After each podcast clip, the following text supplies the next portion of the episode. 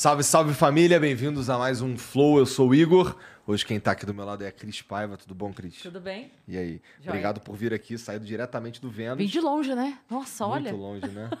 Não, mas é que, pô, você falou pra caralho, agora tu vai falar pra caralho de novo, aí. Mas é só mulher, né, Igor? E o nosso convidado... Eu falo duas horas lá, falo duas horas aqui, chego em casa pensando, pra que eu vou ligar pra contar tudo que eu fiz hoje? Obrigado, Casal Bé, por vir aí, Imagina, eu cara. estou muito feliz.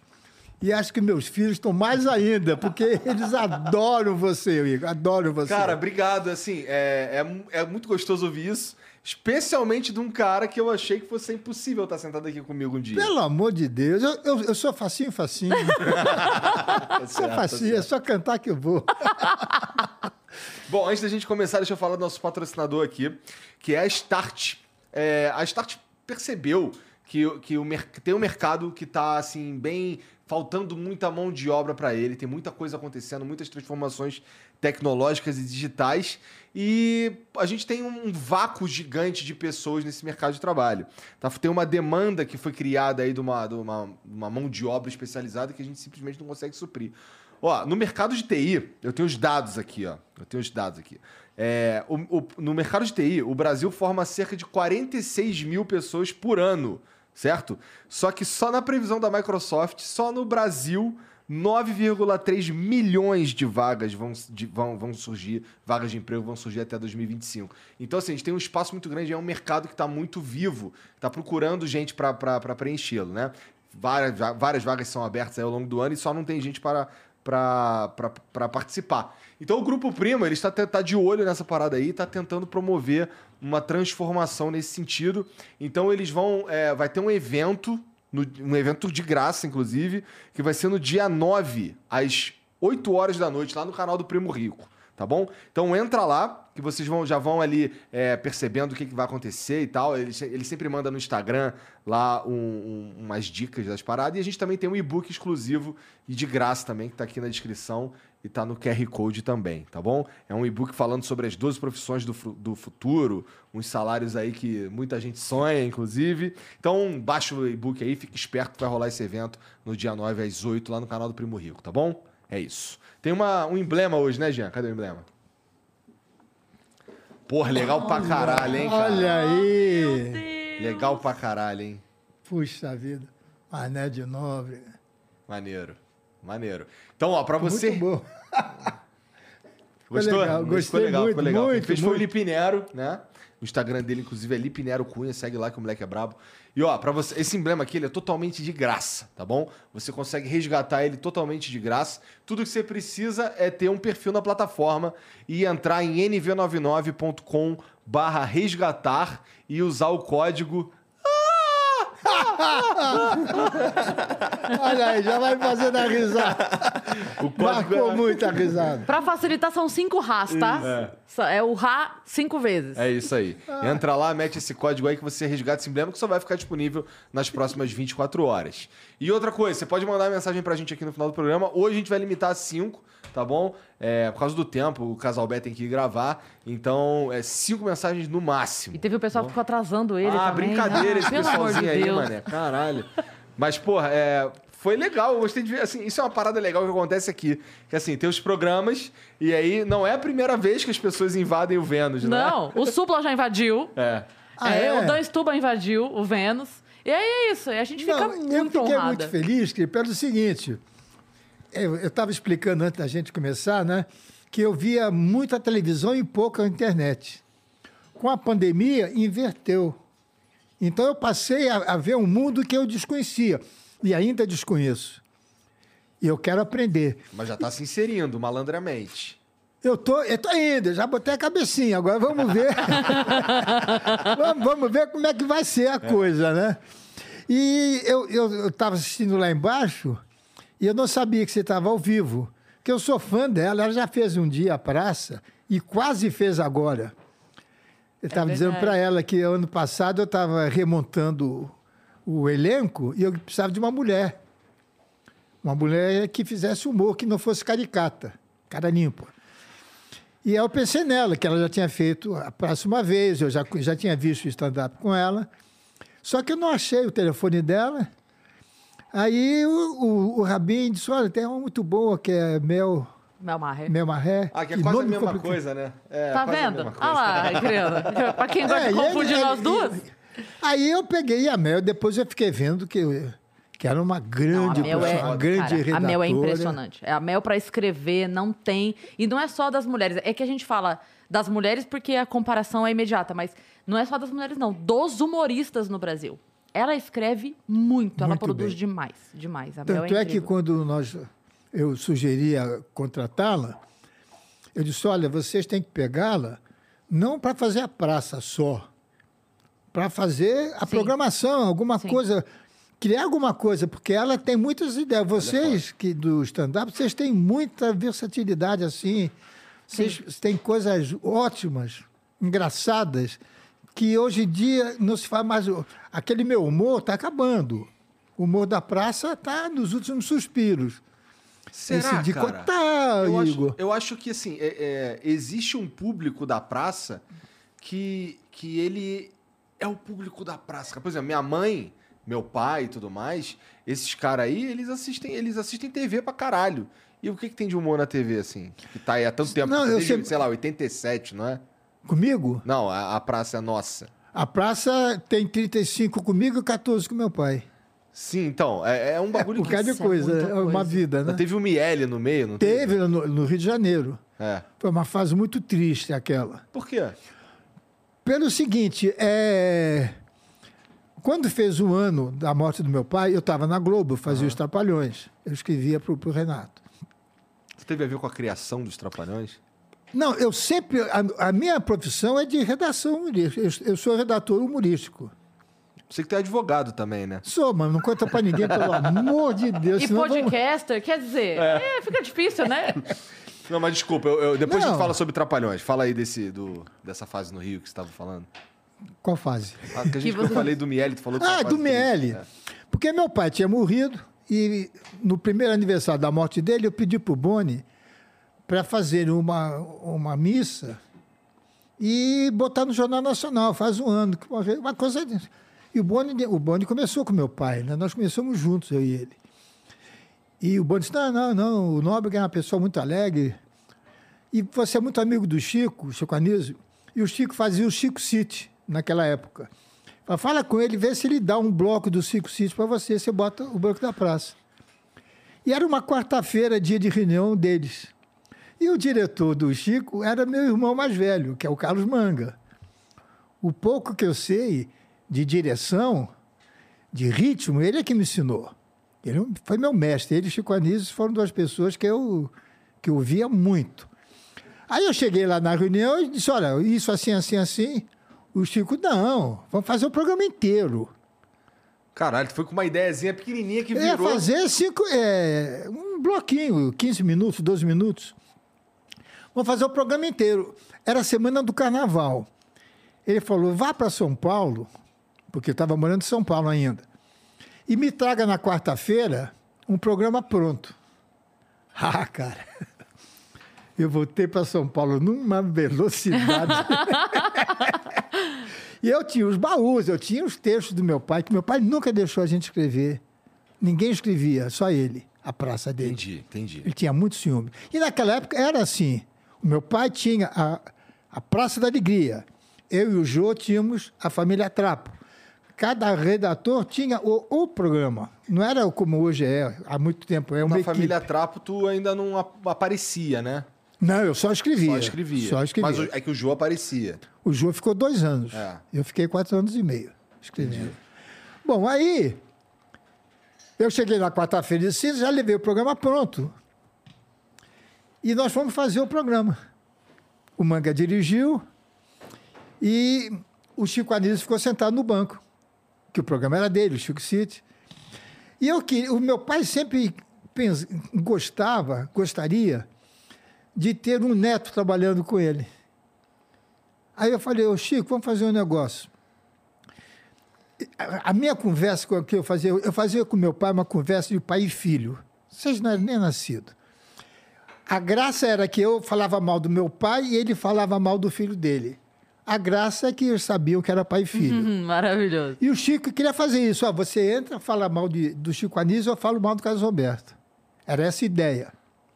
Quando eu vim para São Paulo, para, para, para escolher os textos, mexer nos textos, falei, peraí, e se o público não entender a brincadeira? E achar que é sério. Vai ficar antipático. Porque eu- eu- a gente competia, ele tinha o programa dele, eu tinha os trapalhões. Era meio complicado, né? Aí não, não havia celular naquela época, Igor. Aí eu, eu liguei do aeroporto e liguei para o Chico. Falei, Chico, tem esse assim, assim, assim, assim. Ele disse, o que você acha que deve fazer? Quando acabar o Golias, que o Golias sempre encerrava a praça, eu entro e digo, eu sou da licença, me dá esse jornal que esse banco é meu. E você sai. Assim que você sair, o Beto, que é meu filho mais velho, entra, senta do meu lado e começa a dizer: sabe que o meu pai aí frisa e estava a música, a mesma praça. Ficou uma coisa muito. foi uma choradeira danada, que foi uma coisa muito bonita. E assim foi feito. Assim foi feito. E o doutor Roberto Marinho assistiu o programa, que era para fazer um só. Quando eu cheguei na semana seguinte para fazer os Trapalhões, tinha um, um recado para procurar o Boni com urgência. Eu fui lá e disse: Olha, o doutor Roberto quer a praça agora. Volta para São Paulo e me traga dois programas. e me traga elenco. Então eu fiquei uns dez dias correndo atrás de gente, escrevendo, e, pus- e me coloquei. Porque as raríssimas vezes, raríssimas, que meu pai não pôde gravar ou fazer ao vivo, como era antigamente, eu ia no lugar dele. Então eu achava que aquele banco era meu. Aí, para surpresa minha, o Boni disse: não, nem você nem o Chico Anísio. Falei, mas por quê? Você? Porque se o programa der certo, vão dizer que era certo porque teu pai era bom. Se der errado, teu pai era bom, você é ruim. E eu não quero isso para você. E o Chico já tem dois programas, que era o Chico Sítio e o Fantástico. Então tem que ser alguém totalmente diferente do Nóbrega. Entrou o Miele. E foram assim, olha, você não pode imaginar a dor que eu sentia, Cris de ver o Miele sentado. Ele fazia com uma dignidade fora do normal. Fora do normal. O problema não era o Miele, o problema era alguém no banco. No né? banco. Não era. Poderia ser qualquer outra Qualquer pessoa. outra né? pessoa. É. E eu, tinha, eu pedi meu pai e minha mãe seis meses. E eu fiquei sozinho. Eu, eu fiquei órfão de pai e mãe em seis meses. E eu, eu, eu sentia muita saudade. Eu ficava a pior solidão que existe é de hotel. Você É vive. É, a solidão de hotel é coisa terrível. É que eu, às vezes, duas horas da manhã, ligar para ouvir a voz da telefonista, que eu queria falar com alguém. Sim. Eu, eu me recuso a fazer show solo até hoje por causa disso. Eu prefiro viajar em grupo mesmo ganhando menos. Pra poder viajar com gente. É, é horrível, é É muito horrível. ruim. E eu tinha pesadelos, porque eu sonhava, Igor, que eu estava sentado lá no, no Teatro Fênix, eles estavam gravando, e meu pai aparecia. Eu dizia, pô, pai, vai lá, vai sentar. Não, meu filho, deixa, sei o quê. Várias vezes eu sonhei isso. E eu ficava desesperado, porque aí começou uma coisa ruim. Que a praça tem um segredo, que é a simplicidade.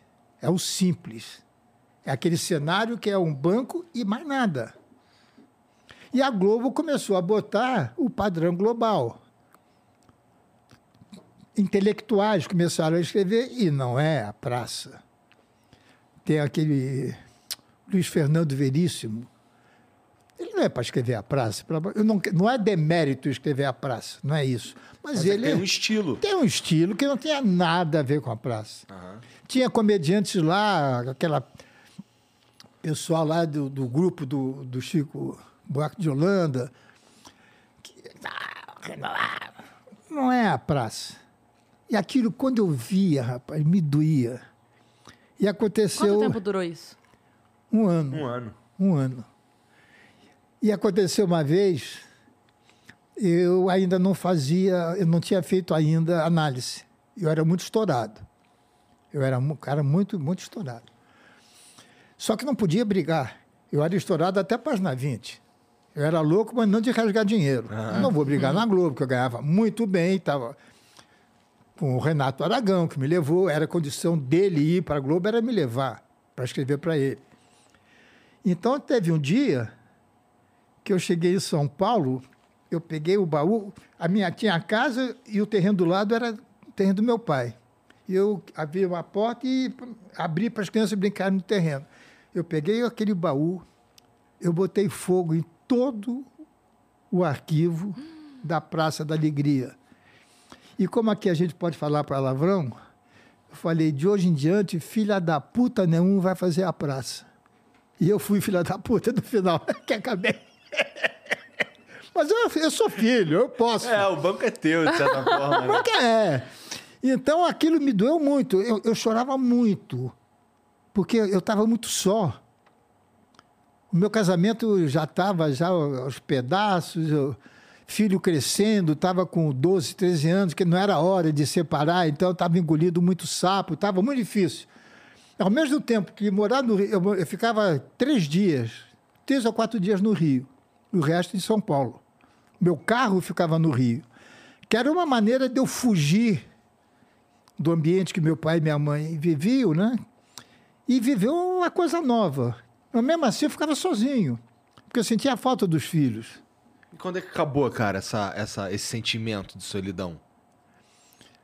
Ah, com o tempo, né, Igor? O tempo Com vai passando tempo. e Quando vai... acabou a praça, Praça da Alegria, acabou, assim. Eu, eu tenho ciúmes da praça. Eu tenho certeza que o que eu sinto pela Praça é Nossa não é uma coisa normal. não é. É aquilo que eu falei para vocês. É, eu botei na minha cabeça que enquanto existir a praça, vão se lembrar do meu pai, que já morreu há 46 anos. E eu não quero que, que ele seja esquecido, porque ele foi uma pessoa muito importante no rádio, na televisão. Ele lançou pô, Zé Vasconcelos, que foi um dos primeiros a fazer verdade. stand-up. Começou com meu pai. Meu pai foi quem deu o empurrão nele. E meu pai amava muito a praça. Ele tinha um ciúmes louco da praça. Louco. E uma, uma vez aconteceu uma coisa de louco. Olha, se eu estiver falando muito. Não, fica à vontade, Porque, cara. porque a Renata, minha mulher, diz que eu falo demais. Não, não, fica à vontade. Ah, eu O não. Não, falando. você, você O- fala demais, sei o quê. O, o lance da praça, assim, que me chama atenção pra caralho também, é como é um, for- é um formato que é que quando ele surgiu não tinha nada igual a ele. Não tinha, não tinha um, ele não era porque assim, o cara senta na, numa- num banco, vai chegando um- uma galera diferente ali, ele é Entra, entra pela esquerda, sai pela direita, entra pelo meio, E, sai porra, pelo lado e, assim, acabou. Não é, não é como, assim, não, não, não bebeu de lugar nenhum, bebeu só da criatividade do cara. Eu acho isso, acho isso maluco. Acho isso muito foda. E o, e o importante também, que eu procuro explicar para o Marcelo, que o Marcelo me, me dirige há 20 anos, né? ah, quando você foi, ele era Sim, diretor. sim. É fazer o simples. Os personagens têm que existir. Que eram é, os tipos que meu pai, os tipos que ele criou, existiam. É, homem! Né? Esse garoto era do meu filho Marcelo, que fazia pergunta toda hora. A velha surda, o homem do livro, do Walter. W. Você se lembra disso, não, né? Eu lembro muito da velha surda, lembro muito do da. Vera Verão. Vera, Vi- não, mas isso já é minha Ah, parte. Já é Meu tua pai já, parte, é, já é tua meu pai parte, já não é. era mais. É.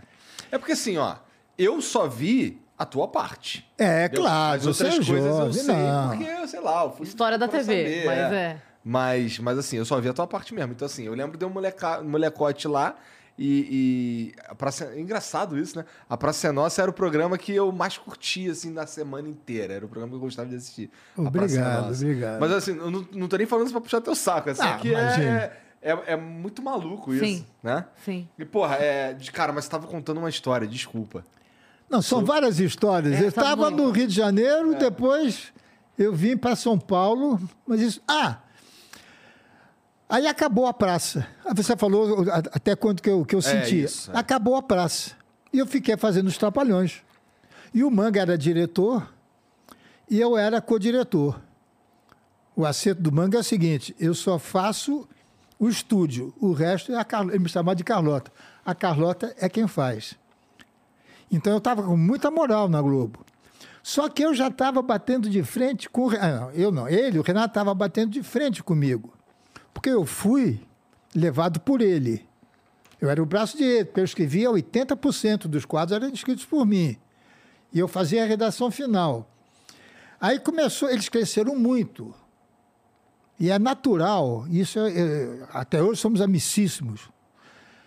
Teve uma hora que eu, eu queria sair, porque eu já não era mais o aquele Carlos Roberto que ele levou para a Globo.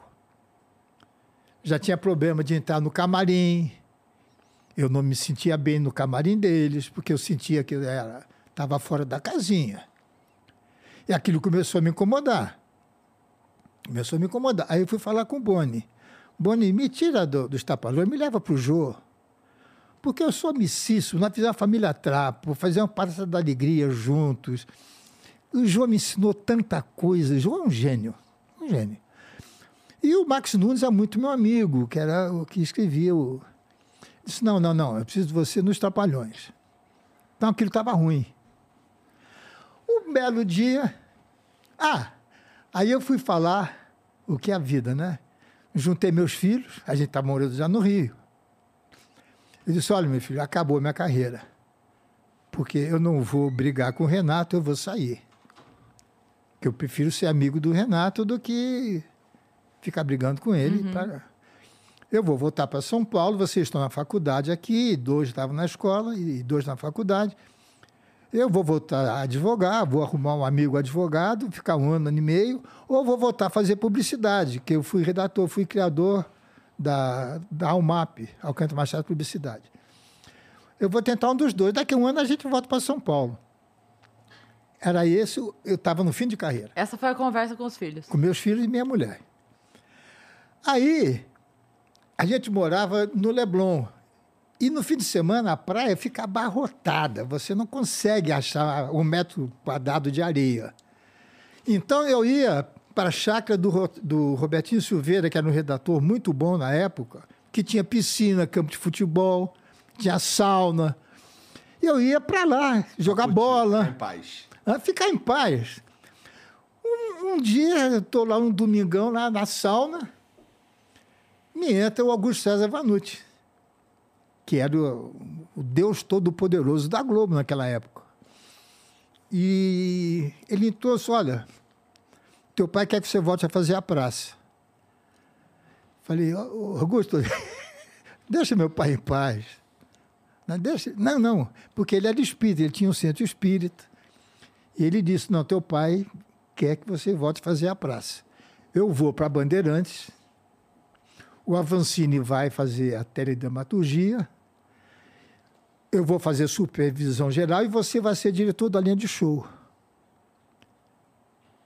Era tudo o que eu queria. E o, e o salário era quase que quatro, quase quatro vezes a mais do que eu ganhava. Aí. Que proposta boa, hein? Não, louca. Puta louca, merda. louca, louca. Isso foi em dezembro. E dia 11 de dezembro, aniversário do Silvio. E eu vim a São Paulo para jantar com ele, porque no dia 12 eu ia assinar o um contrato com a Bandeirantes. Isso em que ano, cara? 87. Tá. É, 87. Você o... não era nascido? Não, eu tinha dois anos. dois anos. É, o que que o, o, que que o Silvio falou, cara? Como é que foi isso daí? Não, não falou nada. Eu, eu ofereci a praça lá durante o jantar, Silvio, amanhã eu vou assinar com a Bandeirantes. Você não quer fazer a praça? Ele disse, não, Carlos, eu já tentei fazer humor, não deu certo, papapá, tá, tá, tá. Assinei com a Bandeirantes no dia seguinte. Em fevereiro nós começamos a gravar. E o Vanucci queria o seguinte, era Praça Brasil, não tinha nada a ver com a Praça da Alegria. Era uma praça toda suja, com metrô abrindo buraco, entendeu? Aquilo me fez um mal danado. Mas ele queria, ele queria voltar. Meu pai queria que eu fizesse a praça, vou ser papai e, e, o, tá, é. e o meu amiguinho, né? Ele disse: olha, você vai encerrar o programa sempre trazendo um convidado, dedicando o programa a esse candidato, a esse convidado. Só podia ser o Silvio. Fui na casa da Silva, assim, assim. Não, eu não vou, porque uma cigana falou que quando eu fosse num programa de alguém eu ia morrer. Aquela, tudo. Caralho, entendi. Aquele, tá bom. Gravei três programas, Igor. No dia, não me lembro, começo de março, finalzinho de março. Começou, a, foi pro ar do primeiro programa. Eu morava no Rio e estava no hotel. Eu, a Vancini e o, e o Vanucci no mesmo hotel. Quando eu cheguei no hotel para dormir, tinha um recado da minha mulher para eu não ir para o Rio sem falar com o Silvio. Mas era uma hora da manhã, um tanto, eu falei, não vou ligar essa hora. No dia seguinte, eu liguei. Ele disse, ah, Carlos, por que você não me falou que ia fazer a praça? Porque eu vi teu pai, vi Manuel sentado ali. Falei, pô, te ofereci. É, falou pra ele, Eu né? falei, você não quis. Não, você não, você não pode ir para o Rio sem assinar. Eu falei, você está louco. Não posso fazer isso. Tem... Eu assinei o contrato há dois meses atrás, já, já gravei três programas. Tem... Não, não. não mas vem aqui falar comigo. Tá bom. Ele fez uma, uma proposta. Aí eu estava no hotel, fui para Vila Guilherme, para me encontrar com o Silvio. Quando eu chego na Vila Guilherme, sem querer desmerecer nenhum, eu trabalhava na Globo. Quando eu fui para Bandeirantes, estava ruim. É você ter, com todo o respeito, você ter um Rolls Royce e pegar um Opala. Quando eu vi o teatro, falei, não, eu não venho para cá. Falei para o Marcelo, né? filho, eu não venho. Pô, rapaz, é muito dinheiro. Não, filho, não venho. Vou dar uma desculpa para o Silvio não, não concordar, porque a gente estava com medo que, como eu achava que ia acabar a minha carreira, a televisão do Rio, do Silvio, era uma reprodutora. Mas ele tinha câmera, tinha tudo. E eu queria, eu propus a ele fazer uma sociedade de eu gravar os comerciais, eu mesmo escrevia e meu, o Beto dirigia, meu filho mais velho, e a gente rachava meio a meio. E eu não queria brigar, não queria dizer não para o Silvio, que ele podia me tirar. Essa, A é- outra parte. um, um que eu achava que, que era o meu futuro, voltar para a publicidade. Aí eu cheguei lá na televisão. essa foi, foi- tu foi com essa proposta achando que ele não ia aceitar. Não, não, ele fez a proposta ele para que mim. fez essa proposta. É, quando eu cheguei Ele lá, eu vi, eu não ele queria aceitar. Entendi. Eu não queria aceitar. Por que, que eu não queria aceitar? Porque o Boni, quando eu saí, quando eu saí, ele falou: você vai para Bandeirantes, vai ficar três meses, eles não vão te pagar, você volta para cá. O teu lugar está guardado. Eu tinha essa cobertura do Boni. Bom, quando eu chego na, veio, vi aquilo, o Silvio estava gravando, eu fui para o camarim dele, eu disse, Marcelo, eu acho que eu vou pedir mais dinheiro para ele dizer não. É a maneira que eu tenho. Não, isso eu não posso. Ah, rapaz. Quando eu disse, olha, se você me desculpa, mas eu não vou ficar. Ele nem me deixou falar. Ele começou a me dar uma dura, um, o chamado esporro.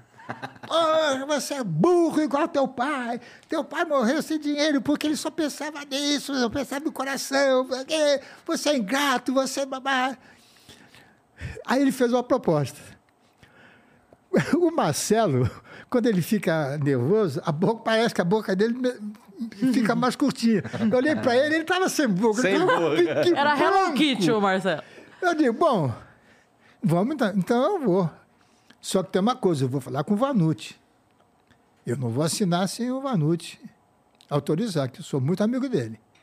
Aí liguei para o Vanucci, lá da Vila Guilherme. Isso assim, assim, assim. O que, que eu faço? Ele falei, Carlos Loreto, teu bonde está passando.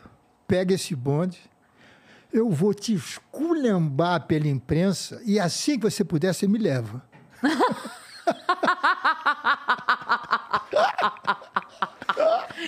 Que maravilhoso. Pô, tá aí, rapaz. Aí eu cresci. Aí eu falei, opa.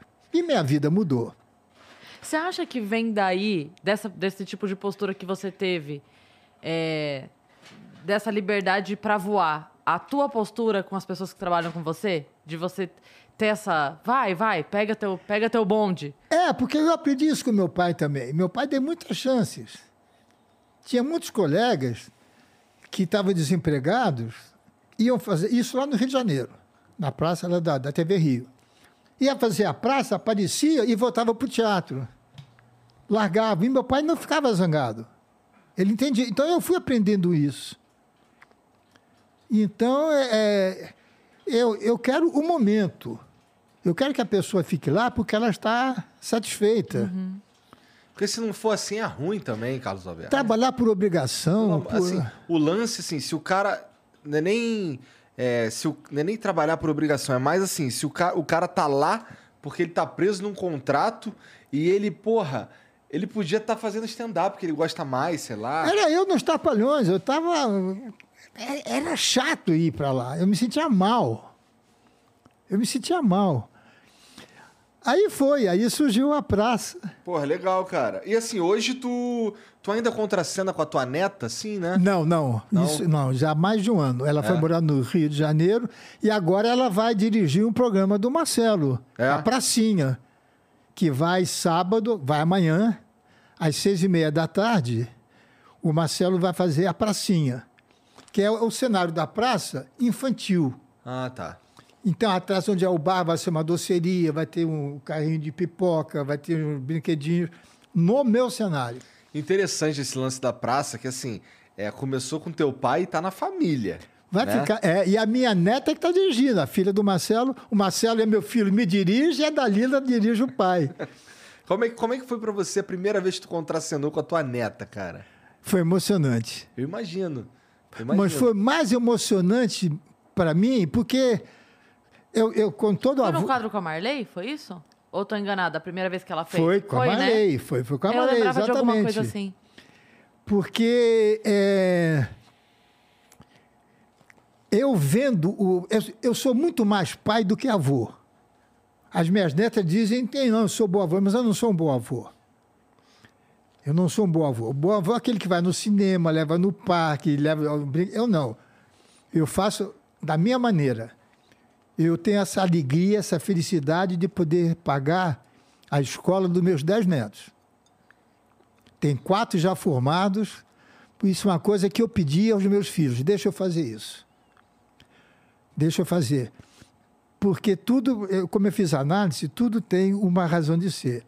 Como eu era mau aluno, péssimo aluno, eu me achei depois na obrigação, quando eu comecei a ter uma situação financeira boa, de ajudar a quem não pudesse estudar. Mas tu era mau aluno de ficar fazendo merda na sala? Não. Eu, eu era nadador. Ah. Eu, eu nadava pelo Rio Branco. E eu fazia parte da equipe de revezamento e, e outra sozinha de prova individual, de 50 de peito.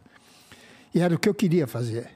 Eu queria nadar. Cara, a vida te levou uns repeti, muito sinistros. eu repeti três anos, cara. É? Por causa da- do esporte? Não, porque eu não gostava de Entendi, estudar. entendi. Eu gostava de nadar e, e eu sou disléxico, né? Eu tenho muita dificuldade em ouvir duas coisas ao mesmo tempo. E eu não gostava Mas daquilo. decora 40 páginas de roteiro toda semana. Você não me vê Não, não, essa, não, mas eu decoro o, o que eu quero. Eu só escuto o que eu quero. Eu posso estar conversando com você, você está falando. E tu tá em outro planeta. Mas em outro planeta, não estou nem aí. E as pessoas não percebem. A minha mulher percebe. É. É. Pô, volta, volta pra terra, volta pra terra. Que a minha tá falando, sabe aquele. O Arthur, Ah. do BBB, que. Não, o- eu faço o- isso. Scooby. O Scooby. É. Não, Arthur não, o Scooby, o Scooby. Eu sei lá, eu não manjo porra nenhuma de bebê. Não, é, é que ele, ele voava, ele Ele ficava parava parado. no meio da frase e ficava assim, né? Parado.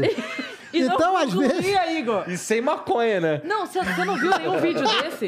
Você não viu nenhum Não, vídeo desse? não. Virou meme pra caralho. Ele virava e falava desse jeito a frase dele, que virou mais meme, era uma que ele falava assim: bora fazer um.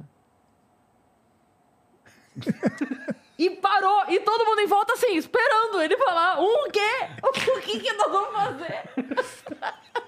Maneiro. E tu é desse, tu vai pra outro planeta com facilidade. É, eu, eu, eu, eu, eu queria. Agora eu me perdi, agora quem perdeu fui eu. Não, a gente tava falando O sobre. Covid me deixou assim, a, a minha. Ele tava falando que era Ah, nadador. E aí, por isso, na escola era mais difícil, porque aí você só queria se dedicar à parte da natação. Exatamente. Eu tinha 17 anos e eu ganhava. Sempre eu ganhava medalha. Sempre. Graças a Deus, sempre ganhava medalha. Lá no Rio, tu. Essa Ah, não, em São Paulo, em São Paulo. Ah, tá. São Paulo. Colégio Rio Branco, Tá. lá de São Paulo, daqui de São Paulo. Aí, com 17 anos, eu repeti pela terceira vez que eu, ia fazer engenharia. Eu queria ser engenheiro. E eu fui o pau em física, química e matemática, logo de cara no primeiro ano. Como é que vai ser engenheiro? Nunca. Porque eu já escrevia escondido do meu pai para o rádio. Mas os teus textos eram aproveitados? Eram, só que meu pai não podia saber. Mas por quê? Pelo seguinte, é, eu tinha 16 anos de idade. E tinha um redator chamado Mário Santos, que ele fazia novela e escrevia humor também. E ele era um boêmio, ele era desquitado, morava numa pensão na Avenida Rio Branco. E ele me levava para a zona. Ele me levava para a zona. Visitou a Vila Mimosa? Ah, Hã? não, isso é São Paulo. Não, não, esquece. Deixa pra O lá. que, o que, que é? É que a Vila Mimosa é um, é um puteiro Não, é- famoso lá no Rio, pô. Não, não, não, é aqui em São Paulo, é da rua Aimoré de Itaboca, lá, lá no Bom Retiro. Tá bom. Bom, e o Mário me levava para ir. Eu tinha 16 anos. Então, para o Mário poder entregar os textos, eu comecei a ajudar o Mário a escrever. Só que meu pai não podia saber que meu pai era diretor da rádio, Pra caralho, entendi. entendeu? Ah. Aí eu fui sem ele saber. Quando eu repeti pela terceira vez, eu disse: não, está na hora de eu trabalhar, que eu tenho vergonha de ser vagabundo e meu pai pagar meus estudos. Eu sempre fui assim, sempre fui assim. Teu pai devia ficar puto pra caralho. Puto. Aí um dia, e ele era estourado. Meu pai não era aquilo que aparecia na televisão, não. Ele era estourado. Ele era muito rigoroso. Aí ele disse: Ó, pai, mas nós éramos muito amigos, nós tínhamos muita intimidade. Tu tem muitos irmãos? Eu sou filho único. Ah, então, porra, aí isso tá- explica um pouco, né? Não, e afim, eh, nós éramos muito amigos. Eu, eu com, com 15 anos, 15 para 16 anos, o, o Simplício era um artista. Ah, Ele, ele tinha um caso com uma cafetina. entendi. Então, não sei se pode falar isso essa hora. Você pode falar o que você quiser, quiser. Não, eu tô rindo porque foi muito engraçada a reação dele. Entendi.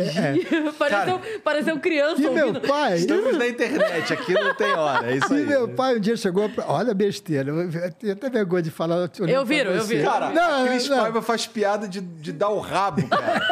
Porra, acho que ela não... Não, meu Tá pai, olha, meu filho, é muito perigoso você se masturbar nessa idade, você pode pegar tuberculose. Caralho. É, tinha aquelas coisas do passado. Você vai nesse endereço aqui, procurar a Carmen. A Carmen era, era a, A dona do dele. A estabelecimento. dona do estabelecimento. E você, paga, você vai lá e eu pago no fim do mês. Então, Ele abriu uma caderneta na zona. Isso pra mim. Não, não era zona, não. Era, era, não era, zona era uma coisa, era rua, era um rendezvous. O que, que é rendezvous? Ah. Era um apartamento, um puteiro. É um apartamento de cinco quartos que você entrava, tinha as mulheres lá. E era lá que eu ia. Aí é toda hora, pô, imagina. Nossa, e eu me Eu achava tinha- muito indo na padaria pegar pão pra pagar no fim do mês, Igor. Olha aqui. Deu molinho, cara. Mas aí chegou uma hora e disse: Olha, pai, não dá mais, eu quero estudar de noite para trabalhar durante o dia. Ah, ele quase me matou. Mas ele, Ele não queria que você trabalhasse. Não, ele tinha o maior salário do rádio naquela época. Certo? E. O é, é de seu uma salário geração... não é algo que ia fazer diferença e ele preferia que você estivesse estudando. É, queria que eu estudar. Você vai trabalhar, não sei o quê. Falei, uma série de besteira lá. E o que, é que você vai querer fazer? Falei, eu quero trabalhar em rádio. Aí que o mundo caiu. Eu era gago. Sério? É, Primeiro, eu era gago. De falar assim. Eu cantava para poder depois falar direito. Caraca. É, é. Não, aqui, nada primeira coisa publicitário, advogado. Tá, gago. tá- olha, tá indo ótimo aqui, viu? A primeira. A primeira coisa que ele me jogou na cara, ele disse: Mas você é gago, vai trabalhar? Eu, eu vou conseguir. Eu vou conseguir. E o que é que você escreve? Eu digo: ah, os seus quadros humorísticos eu escrevo qualquer um deles. Porque eu já escrevi para o Mário. Só que o Mário botava o nome, nome dele. dele. Escreve aí, sabe? Peguei a maquininha dele, escrevi, escrevi um outro quadro. Eu escrevi, ele pegou o telefone, ligou para o diretor da Rádio Nacional, que era Dermival Costa Lima, era o diretor da rádio, e falou: Costinha, assista amanhã o meu programa. E ele botou, era o programa diário dele. Ele botou no programa os dois quadros que eu escrevi. Quando acabou o programa dele, o Costinha falou: Ô, Naba, eu vi e daí? Você viu aquele quadro, esse, esse? Vi. Foi o Casalberto que escreveu. Eles, cá, que eles eram amigos. Assim, Eu frequentava a casa da Hebe, do Luiz Ramos, que era casado com a Hebe, que era dono da Rádio Nacional. Hoje é Rádio Globo, da TV Paulista. Tinha uns amigos fuderosos. Né? Ah, tinha. Tem até Vitor hoje, né? Costa, Vitor Costa. Aí, ele disse, olha, vamos fazer uma experiência. Isso tu novão. 17, 17 anos. anos. Aí eu fiquei até o dia 1 de maio de 1954 escrevendo e queria trabalhar, só que tinha o problema da gagueira. Então, no dia 1 de maio, o Luiz Ramos, que era o sócio, é um dos donos da Rádio Nacional, ele até foi meu padrinho de casamento, ele e a Hebe. Isso em 1956. Ele me deu o contrato e tal. E eu fui falar com meu pai. Pai, estou trabalhando, sei o quê. Pá, pá, pá. E comecei, com- no, três dias depois, conheci o Golias. Dia Fez 4 parte de maio. história por um tempão, que né? começou com meu pai. Aí nós começamos a trabalhar juntos, fazer show em circo. Com o circo, eu fui. Porque você é gago por insegurança. O, igual o cara que rói unha, é insegurança. No momento, porque a família, não meu pai, minha mãe, minha avó, mas os parentes diziam na cara que eu era burro, meu pai era inteligente, eu era burro, seu, eh, seu pai só tirava 10, só tirava zero, seu pai era homem forte, você é magrinho. Pô, aquilo me detonava. E ser filho de um cara é importante. Que eu odiava quando falavam, me chamavam de filho de Manuel de Nobre. Para mim era uma ofensa. Eu queria e tenho orgulho de ser filho dele, mas eu queria ter meu nome. Eu sempre fui, eu fui muito chato com essas coisas, eu, eu sempre quis as coisas que eu tenho direito. E aí começamos a fazer show em circo. Do circo fomos para televisão. E aí a vida foi que foi. É, de onde tu tirou a ideia, tu junto com o Jô, de fazer a família Trapo, cara? Foi- ah, deixa eu só contar uma coisa Fica antes, muito interessante. Como é que eu consegui falar? Ah, verdade. Como é que eu conseguia falar?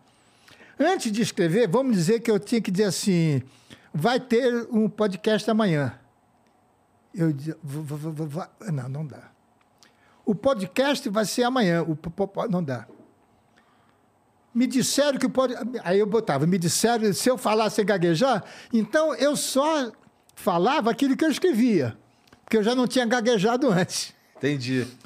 E com isso foi ficando bom, Caraca, cara. Sozinho, em casa. sozinho. Flexionava a frase pra poder caber É. na, na tua fala. Porque se eu não gaguejei quando escrevia, não ia gaguejar na hora que eu ia ler.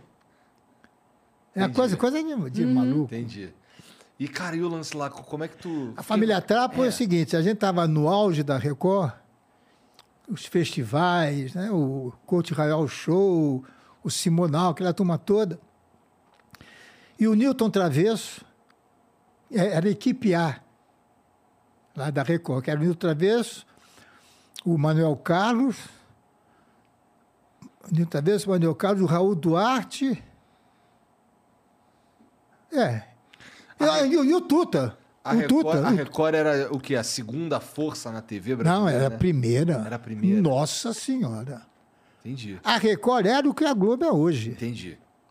A Record lançou essa turma toda. Chico Bar de Holanda, Elis Regina, Jair Rodrigues, Simonal. Então, essa turma toda, da- do- tudo começou lá do zero. Entendi. E aí foi indo. E é isso daí. Cara, esse lance da, da, da família Trapo é interessante. A como família ela, Trapo. Como ela trouxe. Assim, tem vários programas que são. O Newton Travesso é, é o que eu ia falar. Você desculpe, é, realmente o Covid mexe, mexe muito Cara, comigo. relaxa, Tá tudo bem. Ele me chamou e disse, cara, você se dá bem com, com o Jô, né? Que eu fazia um quadro com o Jô na praça. Dou, claro. Vocês poderiam escrever um programa juntos? Falei, lógico, pô. Então nós fizemos uma reunião E começamos a, a discutir a ideia. Seria uma família. Essa família ia ter um apartamento ao lado do Teatro Record. Por quê? Porque tinha que botar a Cidinha Campos, que era muito famosa na época, de, tinha programa de rádio, levava muitos artistas. E ela, então, a ideia da família Trapo era ter um- uma visita, uma entrevista e um musical que a Cidinha trazia da- do teatro para dentro da casa dela. O primeiro programa foi assim. Só que quando o Golias entrou, O Golias não tava no, no tava, inicial? tava, tava, mas ele fazia uma participação. Só que ele roubou a cena. Não, quando ele entrou, mudou o programa. O segundo programa já não era nada disso. Até porque o personagem dele era um personagem que não é geralmente o protagonista mesmo. Ele era o, o, O irmão da O esposa, não protagonista da família, era o né? Zelone. Aham. O Zelone era, era a coluna vertebral da praça, da, da, da família Trapo. Porque ele fazia escada para todo mundo. E ele também era engraçado. Então era uma família maluca, porque ele, ele vendia gravata, tinha uma fábrica de, de gravatas. Mas não o suficiente para ter um mordomo. Mas é que o mordomo Que quebrava. Gordon, não é? Gordon, jogo. exatamente. Ele quebrava tanta coisa na casa, dava tanto prejuízo, que saía barato. Entendeu? Entendi. E eu bolei o, o, o garoto, o, o coach real, que era o Sócrates, que era o garoto inteligente, baseado no filme do Charlie Chaplin, que é um garoto inteligentíssimo, que corrigia as pessoas. E, esse, e eu bolei esse negócio. Ele vai sempre corrigir o pai, que fala um português meio errado, e é um garoto muito inteligente. E, e formamos. E o segundo programa em diante, Virou Foi, Golias. maluco. Ah. Durou quatro anos esse programa, né? quatro anos e meio. O Jô, no segundo ano, depois ele foi embora, ele foi, foi para Globo. Entendi. E eu fiquei sozinho, enfrentando uma, uma barra lá do tamanho de um bonde. É, porque o Paulinho de Carvalho queria contratar a Dercy Gonçalves. E a Dercy, ela é muito amiga do meu pai, mas ela era terrível. Terrível que é difícil de Ah, controlar. muito difícil, muito difícil. Dá pra esperar isso mesmo, só de olhar pra ela. Não, muito, muito difícil. Tanto é que quando o, o Paulinho contratou, disse: olha, você e o Newton Travesso vão cuidar só dela. Porque a gente tem muita paciência. Entendi. E ela tinha muito carinho por mim, porque ela me carregou no colo. Eu tinha um ano, dois anos de idade, ela- meu pai escrevia teatro para ela e para o Procopio Ferreira. E aí surgiu a, a, pra- a- a família Trapo foi uma das coisas mais maravilhosas que eu vi em termos de união, assim, de não havia briga lá. É igual a praça de hoje.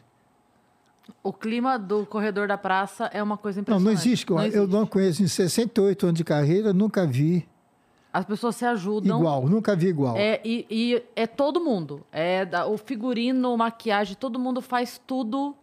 Cê soltou um botão, cara, surge gente do, do chão, assim, daqui, daqui. dessas- Não tem estrela. É Legal. Não tem estrela. Isso é legal. Lá, lá não tem estrela, não tem grito, não tem nada. Aqui quem manda sou eu. E o elenco todo é amigo, todo mundo se ajuda, um É, ajuda? Ah. outro. O, o Paulinho Gogó, quem trouxe foi o Moacir. O Olha, Matheus. Muito. Nossa, muito, o Matheus, quem trouxe foi o Zé Américo, que faz o café com bobagem. Sim. E um, um vai trazendo o outro. Isso é maravilhoso, que você está trazendo um, adver, um, entre aspas, um adversário, um concorrente. Não existe isso. Ninguém tem esse E os olhar caras lá. ajudam. A Mel escreve um quadro para os filhos do, do Saulo, que, é, que faz o, o João Plenário. Aham. Sim. Os filhos dele trabalham O comigo. Tuca. O Tuca e a Nossa, o Tuca é Bibi. maravilhoso. Como ele é talentoso, meu Deus do E céu. a, a Vivi, Bibi. É E, impressionante. cara, quando tu tá sentado ali naquele banco ali, o que que precisa pra arrancar o... E espontaneidade. O que, ficou, o que ficou mais famoso foi com o Paulinho Gogó, inclusive, né? Foi, foi, né? foi. Mas, te- mas tem, mas depois do hahaha, tem a sua cuspida da água no vídeo do Matheus. Ah, vocês têm aí? ah, deve ter, deve ter na internet. Ah, Você viu essa, não? Vi, vi, ele me mostrou. Eu nunca fiz show com ele, porque desde que eu vim para o SBT, eu achava que a história ia se repetir. Porque eu, desde pequenininho, que eu sou agarrado ao meu pai. Sempre. Eu era a sombrinha dele. Onde ele ia, eu estava junto. Que história quer se repetir? Eu ia dirigir a emissora, que era o que o Silvio queria. Aham. E eu falei, cola em mim, porque vai sobrar isso para você, cara. Entendi. Entendeu? Pô, vai. Vai sobrar. pra- É uma coisa que ia acontecer naturalmente. E não aconteceu, porque o Marcelo realmente ele não queria muito, ele queria cantar. Agora ele está realizado, que ele vai fazer o programa dele, É. mas ele, ele dirige com Marcelo muito. não tem vontade de, de, de suceder ali? Tem. Eu tenho medo. Por quê? Pela comparação. Ah, é um sim. peso muito grande. Mas como é que foi pra você a comparação? Foi diferente. É. Porque quando meu pai tinha a Praça da Alegria, eu tinha a família Trapo. Eu disputava o troféu Roquete Pinto com meu pai. Ele torcendo para eu ganhar e eu torcendo para ele ganhar.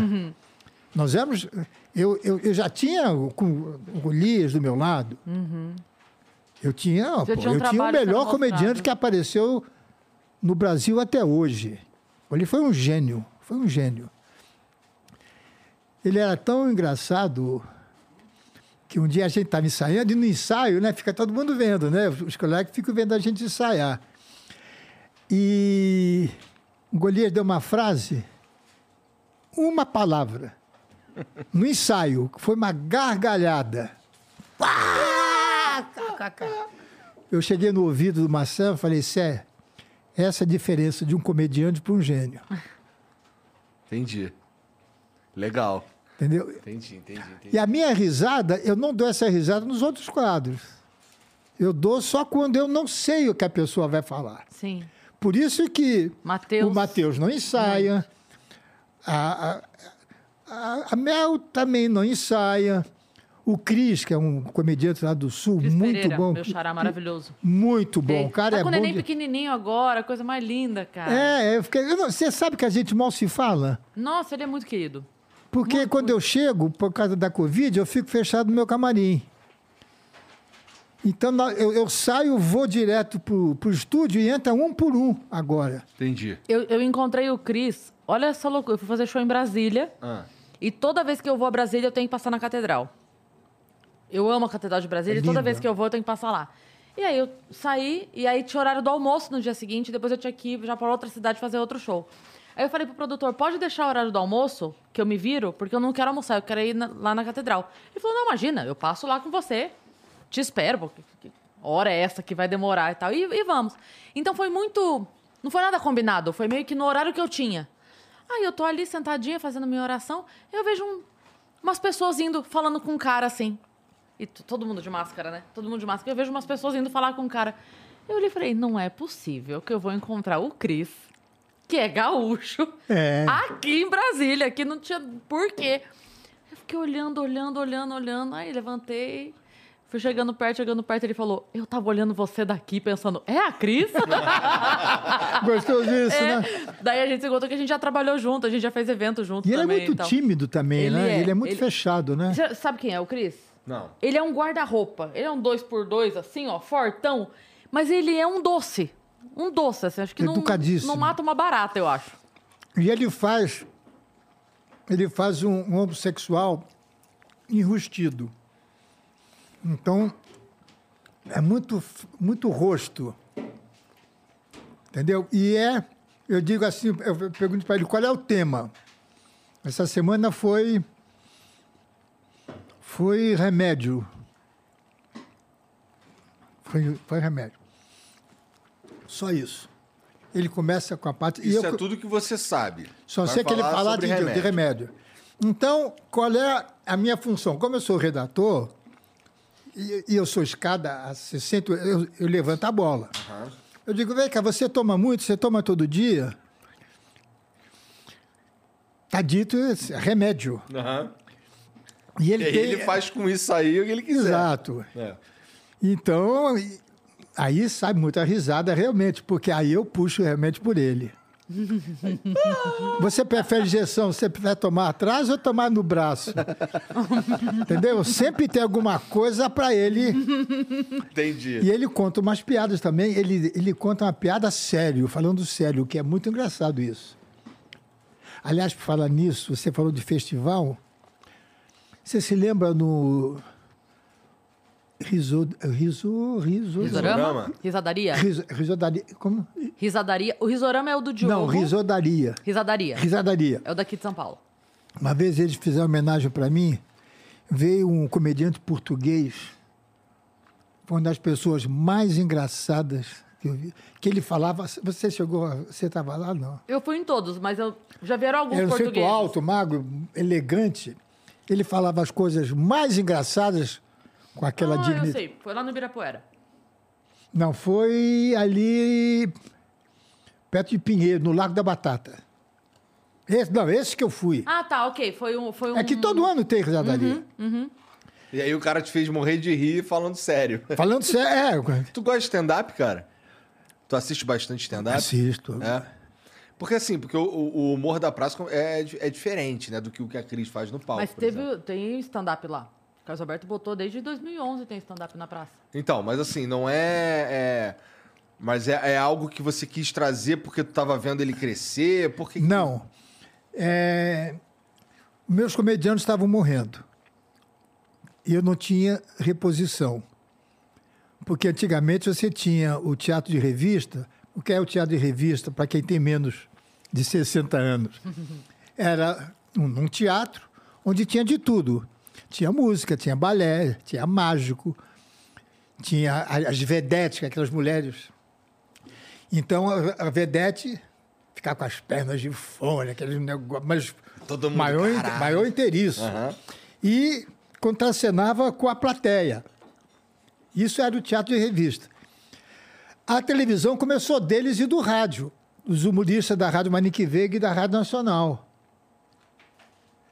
Agora não. Hoje você não tem nem, nem o rádio, nem o teatro e muito menos o teatro de revista. Você não tem uma reposição. Mas tem internet, com um monte de casa Não, de eu estou te falando coisa de 12, 13 anos atrás. Tá.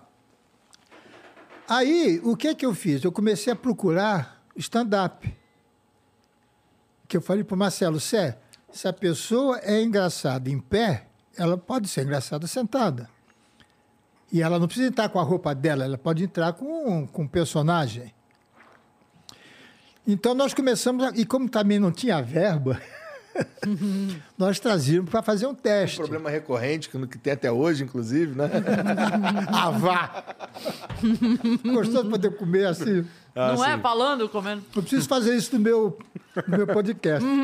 Como é que é o nome do teu podcast, que eu não sei? Rir é o melhor remédio. Rir é o melhor remédio, vai estar aqui na descrição, que o Janzão vai fazer a boa pra nós aí, demorou? Então segue lá o Rir é o melhor remédio, já começou, Já se inclusive. inscreve. Tem um mês já, já tem oito. E você prometeu ir com a Claro. Yasmin, né? Uhum. Vocês vão lá. E- Mas se tu me convidar, eu vou. pô. Minha mulher vai adorar, porque o que ela mais falou, esses últimos, porque eu tô para vir aqui é mais de um mês. É. Ela disse: olha, convida ele, convida para vir fazer. convida- Eu vou, amarradão. Só que eu tá não maluco? sabia, eu não sabia que elas trabalhavam aqui, que eu assisto sempre. Que hoje eu vejo mil vezes mais internet do que televisão. Entendo. Você imagina a minha cara lá embaixo que ele falou pra mim, te procurei ano passado. Eu Falei, meu Deus do Aí céu. tu começou a chorar, foi nesse momento? Não. Eu me expondo aqui Foi qual que tu publicamente, começou a chorar? cara. Não, eu vi isso, que tu tava agradecendo o Casal Bé pra caralho. isso- nessa hora eu só levei um susto. Porque Ah. ele falou, te procurei. Eu falei, como assim, Carlos Alberto me procurando, gente? Eu ia estar lá acampada na frente da casa dele, esperando ele querer falar comigo. Mas como Deus é bom, ele não conseguiu me achar e ele se deu muito melhor que achou a Mel. Não. Agradeça. Mas- não, a Mel é muito, muito incrível. Mas é. Eu, Você sabe, Casal Bé, que assim, a Cris e a Mel, elas meio que. a- a- o público acha. Eles confundem pra caralho. Mas as eles são duas. parecidos assim. Cara, eu acho Ela- completamente física- diferente. Não, eu nem acho que parece. Eu acho só que as pessoas têm a referência de mulher no stand-up, mais ou menos que começou naquele período ali de 2007, é eu e a Mel. E as pessoas não sabem muito bem. Uma vez uma pessoa perguntou pra mim desse jeito: Foi você que fez a Mel Maher no Jô? Como se a Mel Maher fosse um personagem meu, é sério. Nunca Mas, te chamaram de Cris Maier, não? Não, mas aconteceu uma coisa Porque maravilhosa. me chamaram esse dia de Igor Primitivo.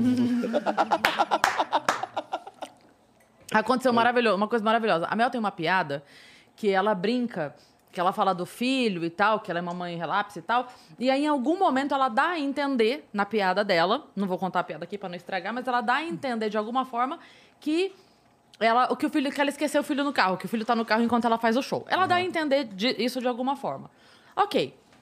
Passa, pa- pa- guarda essa informação. Estou em Brasília fazendo o show.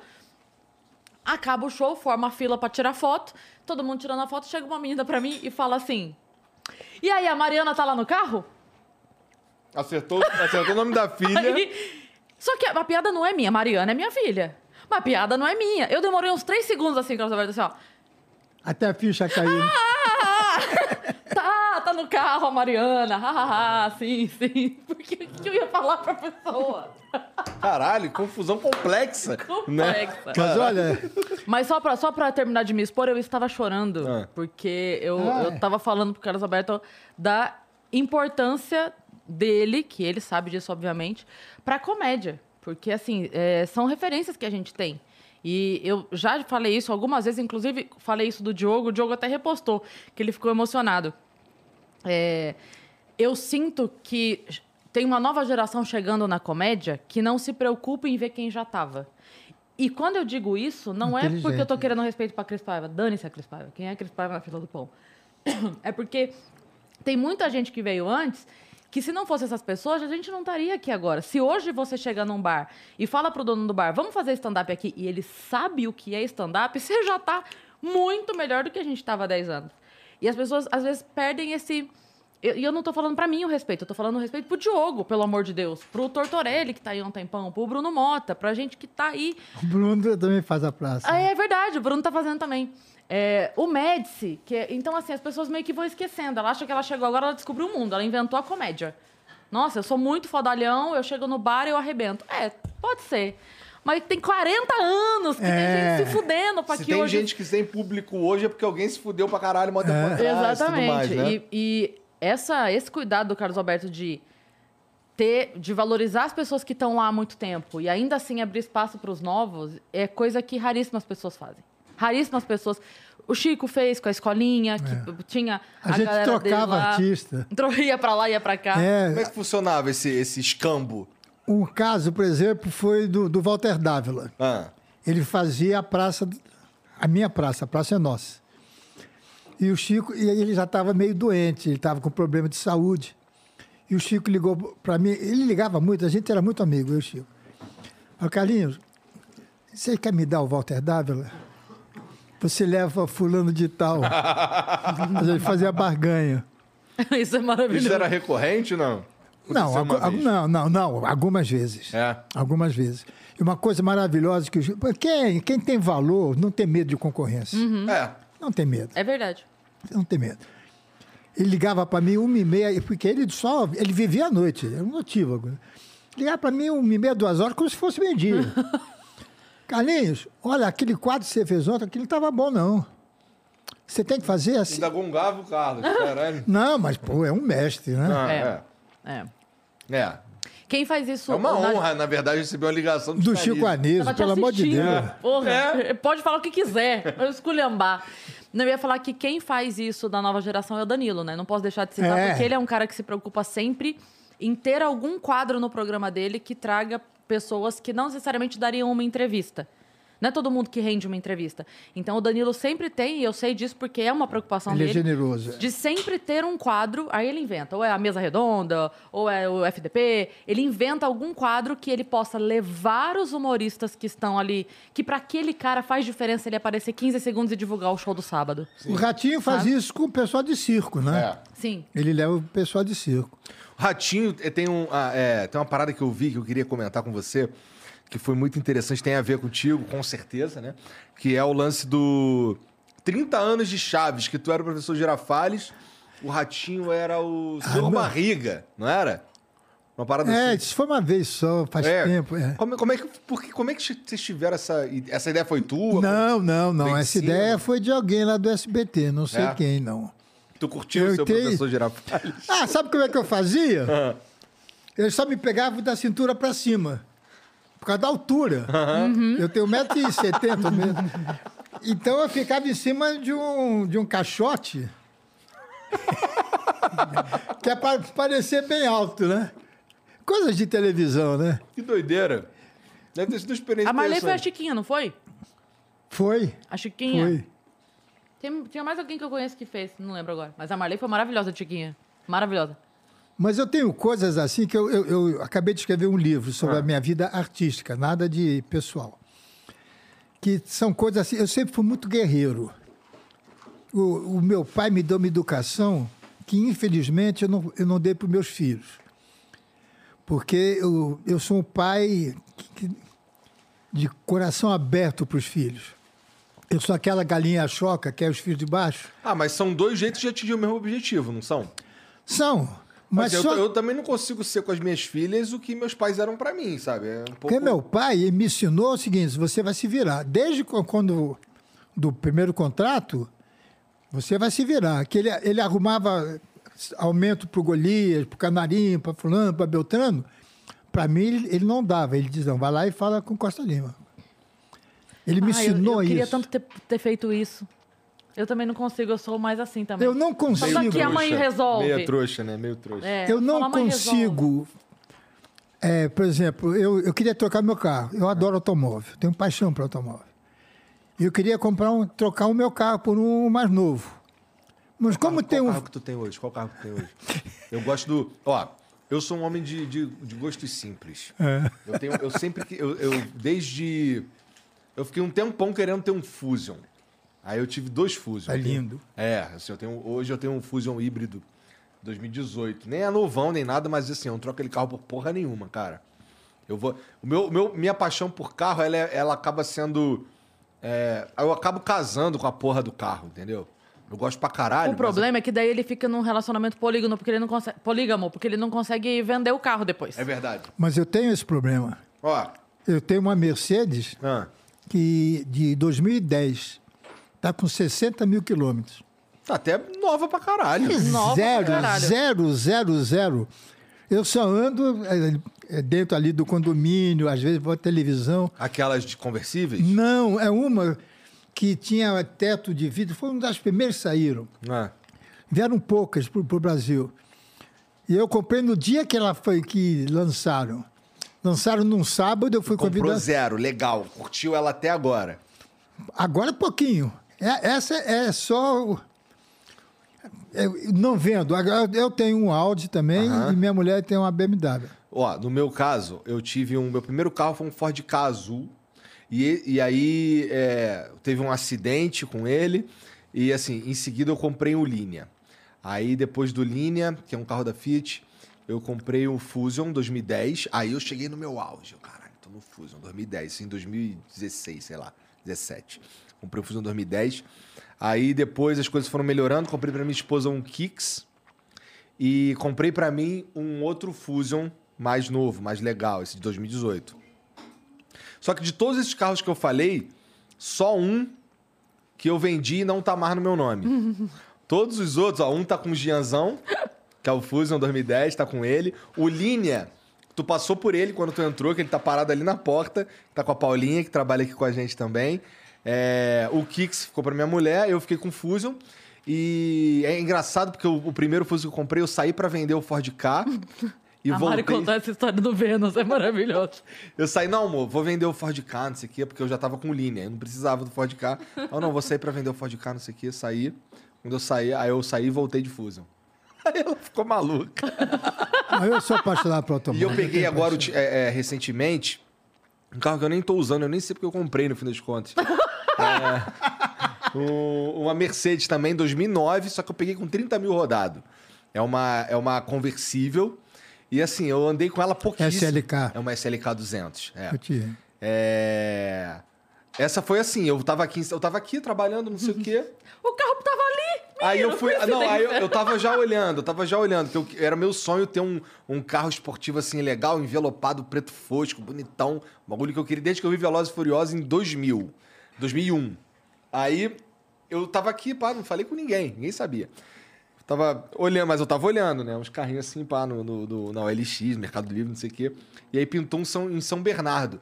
Aí eu tava aqui, saí, comprei o carro, voltei com o carro. Minha mulher ficou assim, caralho.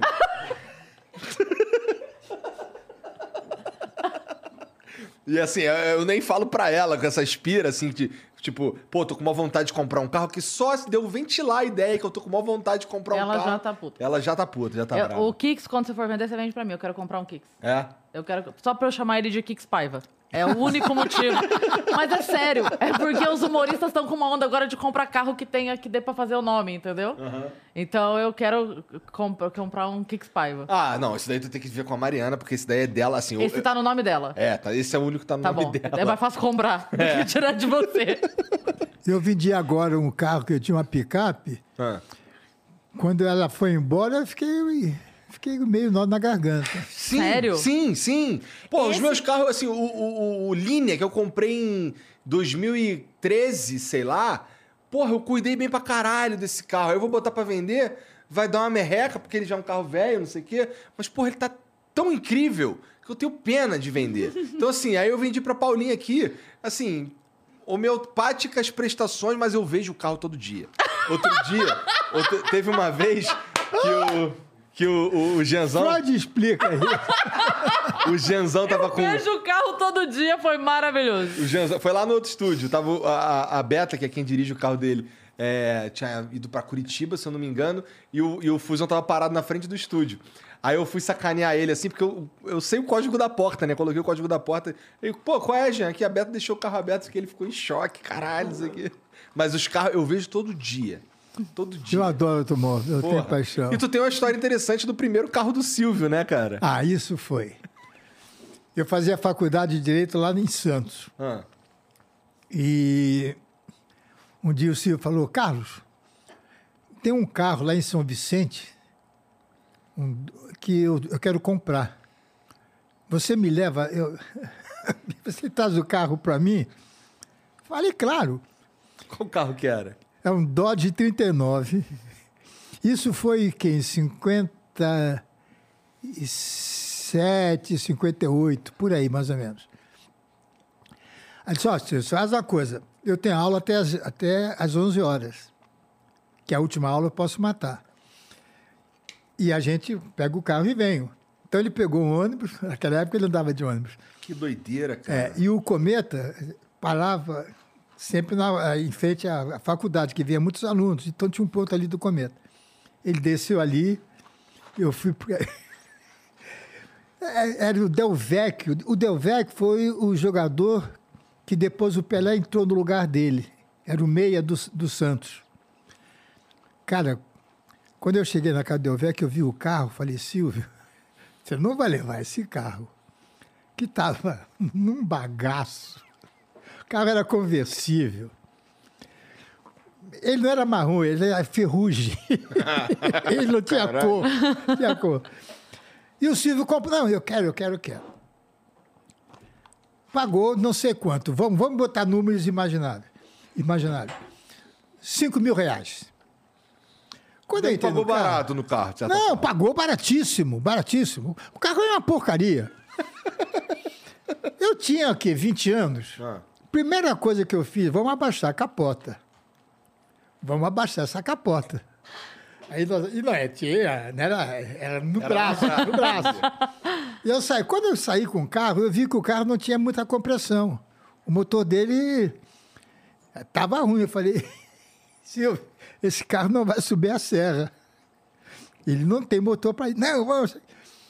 E o gozado é que nós passamos na praia do Gonzaga.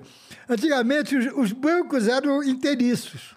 Aham. E as portas estavam batendo. Então, o Silvio, eu estava dirigindo, o Silvio sentou do meu lado, com as mãos assim, para segurar as portas.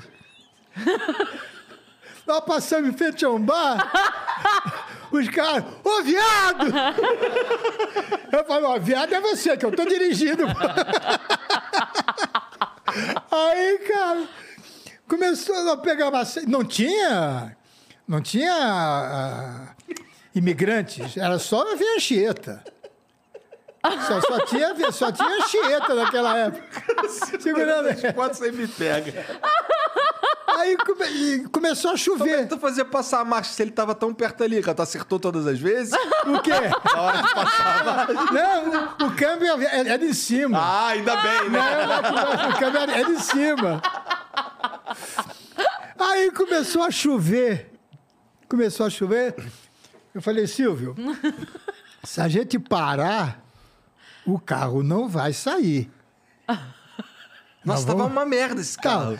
E nesse tempo, tinha acabado a última aula da faculdade e tem muitos alunos voltando para São Paulo. E gozava a gente. Ah, você tá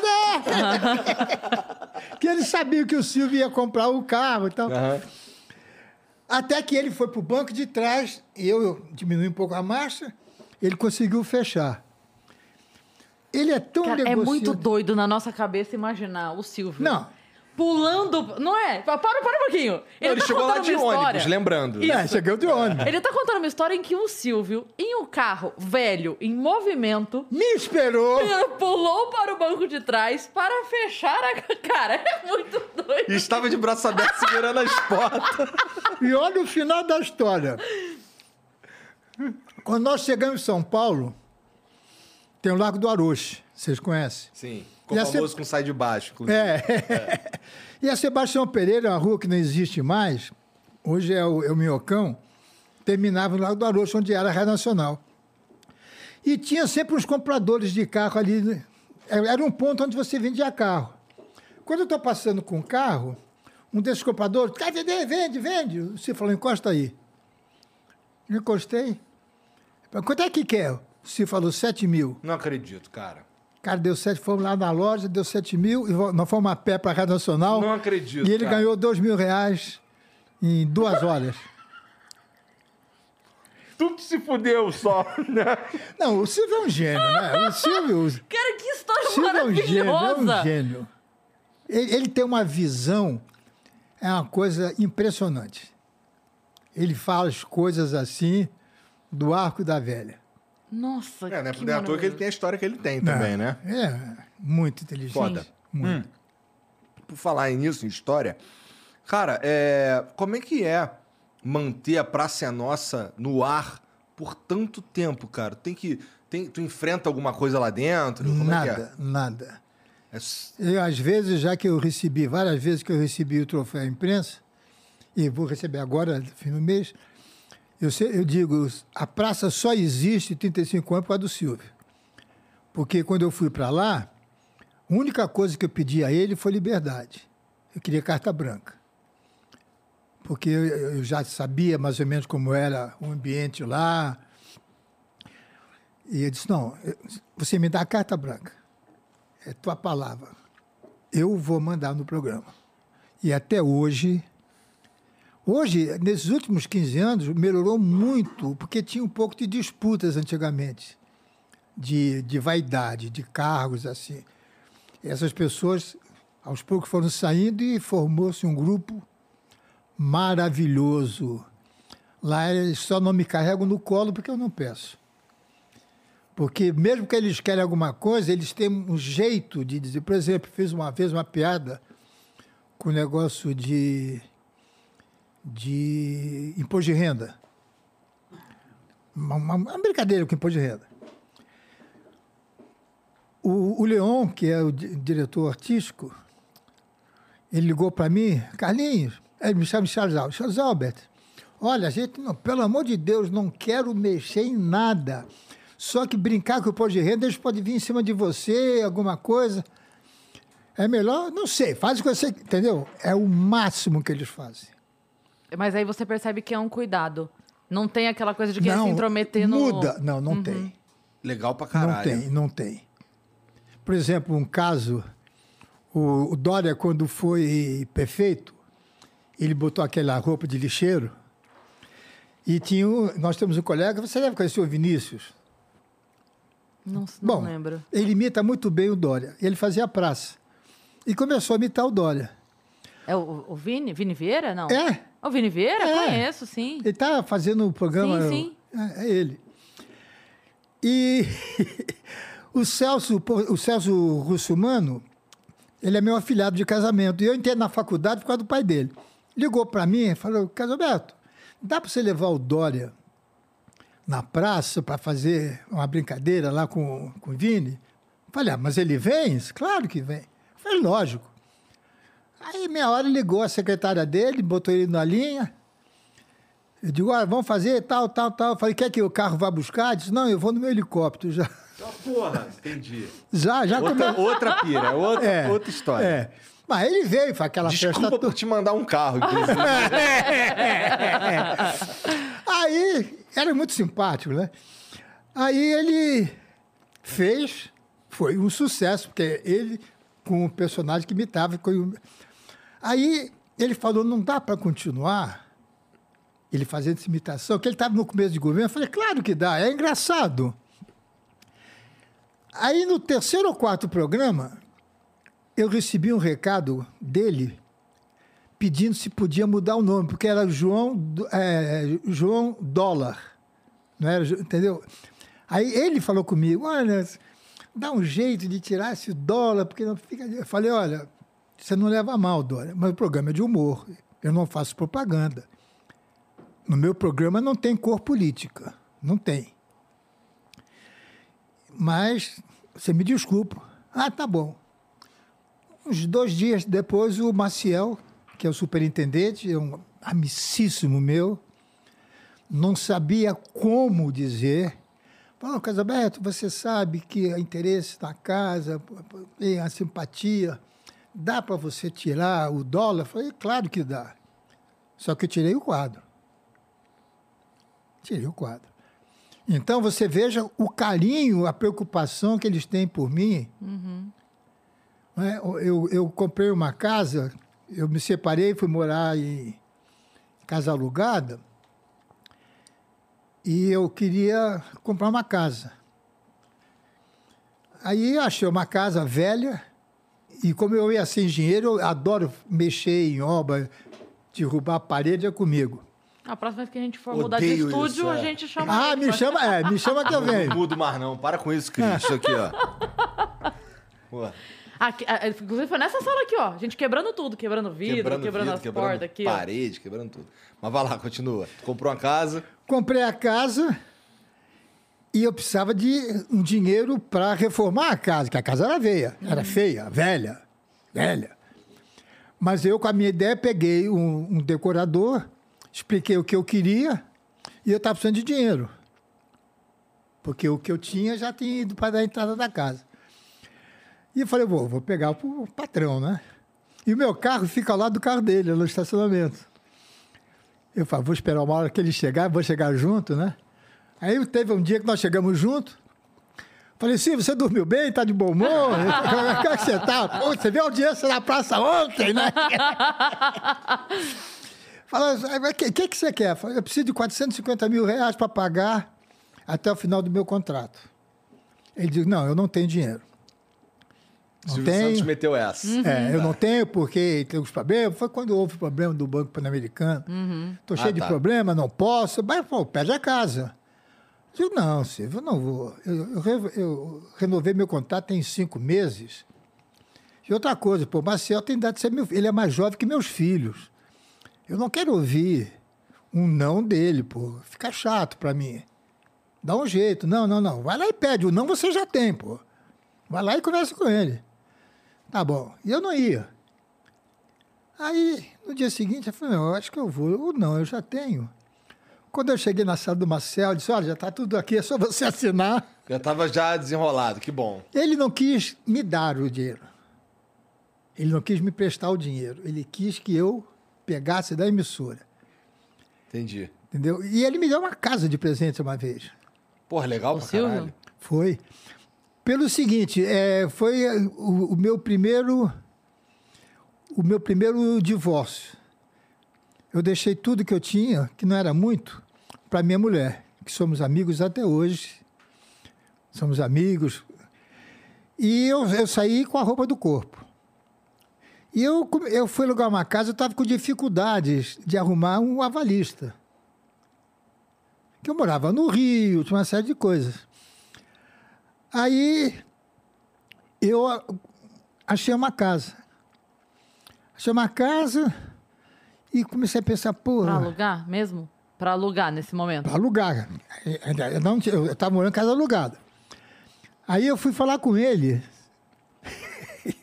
isso há 35 anos atrás. Se você me presta 200 mil dólares, que com esse dinheiro eu compro um apartamento à vista que vai valer muito mais. Porque eu queria um apartamento de dois quartos. Eu, eu- eu jurava que não ia me casar mais, né? Errou, casou mais de três. Errou, é.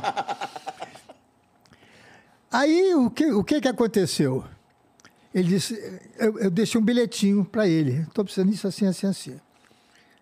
O Guilherme Stoliar, que era o presidente lá, o sobrinho dele, ligou para mim e disse: olha, o Silvio mandou te dar um apartamento. Não compra, não, ele vai te dar o dinheiro, você escolhe o apartamento.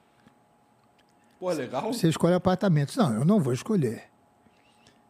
Você me dá um apartamento que vocês quiserem, imagine. Ele vai dar o apartamento para você. Aí eles mesmo escolheram uma cobertura, Eita porra. Aí sim. juro por Deus, um duplex, piscina, sauna lá em cima, estava em obras. Mas eu já estava morando na casa alugada em Alphaville. E já estava apaixonado por Alphaville. E o que aconteceu? Quando o Esse apartamento, apartamento era onde?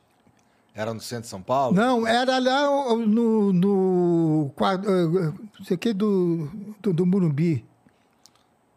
Então, mas assim. Portal do Murumbi. Entendi. Tá. Portal do, do Murumbi. Era mais dentro da cidade que Alphaville. Sim, Tá. sim. é, Portal do, O do SBT era. Na Vila Guilherme. Ah, não, tá. não, não, não, não, já estava, já estava já no, na Anguera, já estava. É, porque Tá. é bem distante, né? Já É, tava. não, é. Lá, lá, lá em Alphaville é muito mais perto. Muito mais né? perto. É. Bom, eu só sei que aí, quando chegou a hora de eu mudar no apartamento, eu falei, ah, eu não quero sair daqui. Aí eu, eu achei uma casa e fiz uma troca. Eu dei o meu apartamento e o, o Rogério me deu a casa dele. E eu fiquei Entendi. com a casa. Quando eu fiquei com a casa, eu quis dar um jantar para o Silvio. E fui falar com ele, Silvio, queria que você fosse lá em casa. Não, eu não posso, sei o quê, Paraná, falou uma série de coisas. Eu falei, porra, cara, você me dá uma casa de presente e você não tem tempo de ir jantar comigo? Falou, cara, por isso não. Estava fazendo umas reformas lá, do, da mãe quer uma maquete. Só, isso aqui, tudo isso que eu tenho, eu devo a Manuel. Nem por isso eu vou ao cemitério visitá-lo. Caralho. o Silvio deve ser muito difícil de sair de Muito casa, né? Porra. Muito difícil. Vou marcar um flow com ele lá no SBT. Marca. é o Ele não pode jeito. no programa dos outros. Eu acho que o Silvio tem Ah, vergonha. é, senão ele morre. Ele não É pode. verdade, é. Eu acho que ele tem vergonha de ser bom. Ô, deixa eu te perguntar um bagulho. Tu conhece o Silvio desde sempre? O Silvio é careca, cara? Não. não, não, é não, não, não, não é mesmo. Pelo contrário, Ele ele, usa tinha. peruca? Não, ele tinha o cabelo aqui assim na frente Ah, e ele, ele cortava aqui assim um pouquinho. para não ficar igual Mickey Por Mouse. isso, é, por isso que parece que é peruca, mas não é não. Entendi, mas tu lembra que teve uma, uma época aí que todo mundo ficava falando que o Silvio Santos Ah, era peruca. é. quê. Inclusive a Maísa, A uma Maísa maravilhosa que brincava É. com ele tanto. Mas tem muitas coisas boas. Eu- A minha vida foi sempre de luta, viu, Igor? Porra, cara. Eu sempre lutei muito. Mas tu venceu, olha aí. Cara, como é que tu, como é que tu foi pra você lidar? Pergunta meio difícil, meio bad vibe, desculpa baixar a vibe, inclusive. Mas, pô, a gente teve há algum tempo atrás o falecimento do Jorge Lafon. É. E a gente teve o falecimento bem mais recente do Batoré. É. Co- Como é, que, como, é que, como é que você lida com isso, cara? É eu vi, triste, eu vi é na mídia triste. que tu precisou. é, tu, tu acabou passando mal com o lance do Batoré, não foi? Não, não. Eu fiquei ruim quando morreu o o Loredo. É. Como é que é pra você quando acontece essas paradas? é muito cara? triste. É assim uma. Especialmente o Batoré que você via Pô, todo, toda Não, hora. e, né? e o pior dele é que ele ficou zangado comigo um tempo. É mesmo? É. E a imprensa se aproveitou disso E amplificou a e coisa. amplificou. E depois ele não estava falando comigo. E um dia ele foi fazer a, a novela, o Chico, o velho Chico. E ele fez um personagem maravilhoso. E eu liguei para o Zé Américo, que é muito amigo dele. Falei, Zé, você fala pro, pro Batoré que ele está de parabéns, ele está dando um show na novela, não sei o quê. Aí ele ligou para mim, ele começou a chorar. Eu fiquei emocionado também. Um e ele voltou a trabalhar ta- comigo. Um momento que vocês não estavam se ah, falando. ficamos dois, três anos. Ele Entendi. não falava comigo. Entendi. Eu também não, não Aí- procurei. Mas, Mas aí no futuro ele voltou a trabalhar contigo. Voltou a Acho que quando ele trabalhar. veio participar aqui, ele tava na, na praça. tudo mais. ele já tava, já não era o Batoré. Ele já estava. A gente sentia que duro, duro foi perder o Golias. É. Foi. Esse O Golias foi. fez parte da tua história há muito tempo, né? Ah, nós começamos juntos, nós É. viajamos o Brasil inteiro juntos. Fizemos uma carreira juntos. Eu escrevi 90% que o Golias falava, era escrito por mim. Era uma simbiose ali. Era, e um grande amigo, né? Golias era um irmão que eu não Eu tive. não, eu não sei do que, que o Golias faleceu. Que câncer generalizado. Entendi. Caralho. Começou com uma próstata, daí subia, foi subindo. Entendi. Essa foi a pior perda. Foi, foi porque é uma coisa assim, a, a gente tinha muito, nós éramos muito amigos, muito amigos. E quando ele entrou, para mim ele morreu no dia que eu mandei ele embora para casa dele. Porque a gente fazia, ele fazia a praça e ele já estava ficando rouco, que o câncer já tinha tomado aqui a garganta dele. Nesse caso, você sabia que ele estava doente. Sabia. Tá, Não, ele, ele sabia que estava doente, ele não sabia que estava tão doente. tá. Ele achava que era um câncer de próstata e, e tirando fica tudo bem. E não, já tinha. Espalhado. é. Então teve um dia que ele chegou, falei, Golias, você não tem condições de gravar. Você não pode gravar com essa vai. Vai te tratar, vai te cuidar. Daqui dois, três meses você volta, cara. E eu sabia que ele não ia voltar. Naquele dia foi que ele morreu para mim. Foi- já começou a sofrer ali. Comecei a sofrer ali. Entendi. E foi muito difícil, porque ele era atleta também, ele era- só que ele saltava, saltos ornamentais, de piscina, eu nadava. Então nós vimos muita coisa em comum.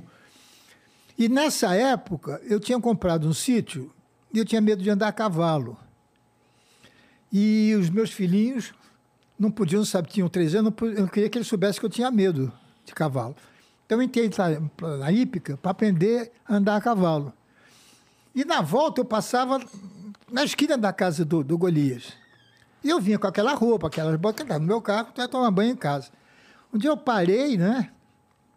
Isso foi um dia terrível. Para dar um abraço nele. Começamos, quando eu fui embora, eu parei o carro, comecei a chorar, que eu me culpei de eu não estar doente junto com ele. Caralho.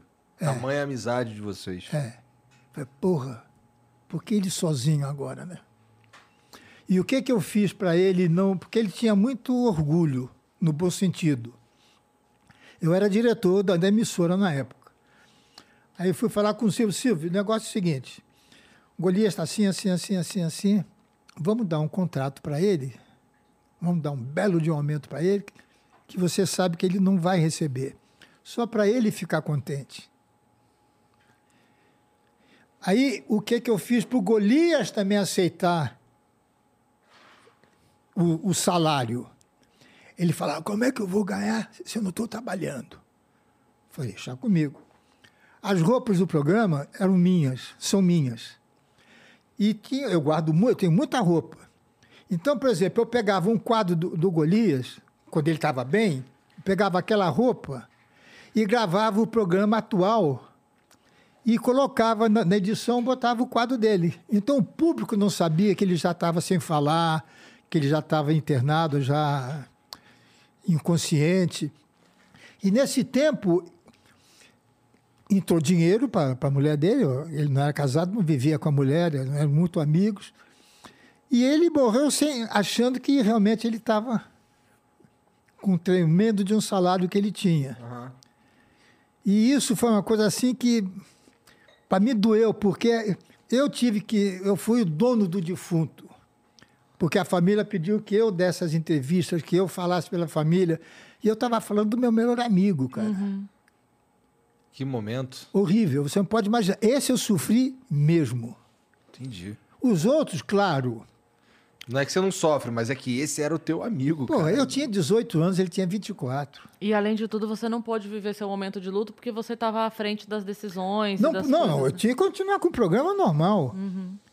Eu ia até a UTI, eu ia todo dia.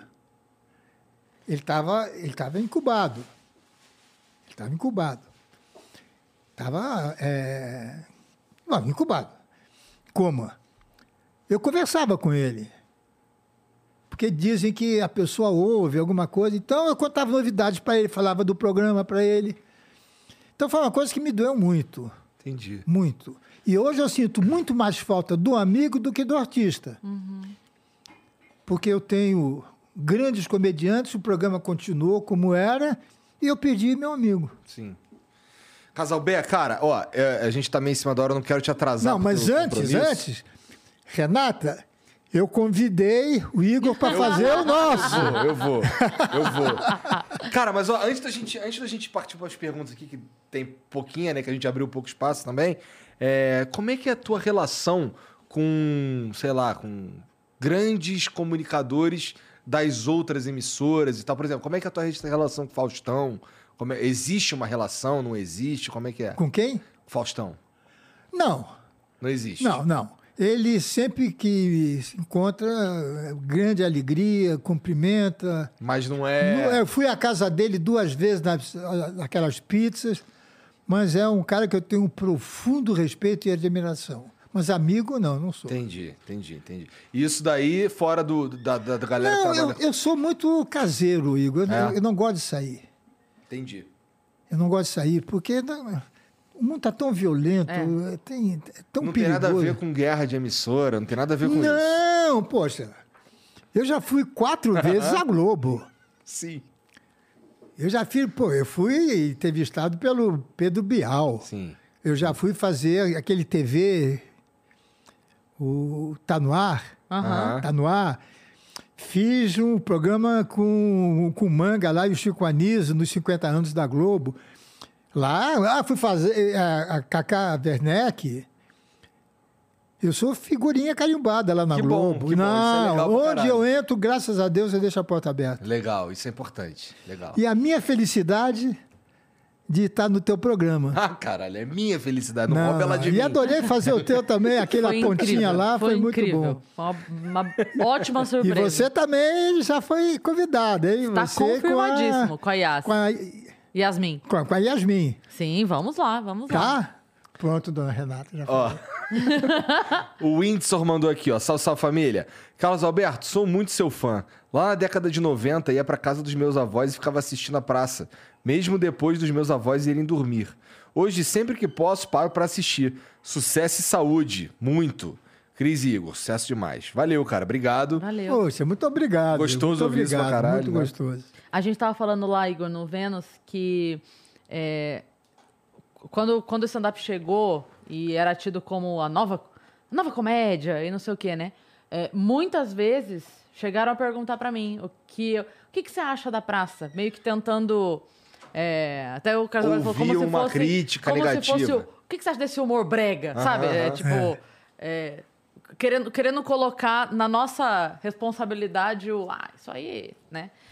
E, e eu tava falando isso pra ele, que na verdade é o contrário, né? É que um, um programa que tá há três décadas e meia 35 na. TV é, não tá lá à toa.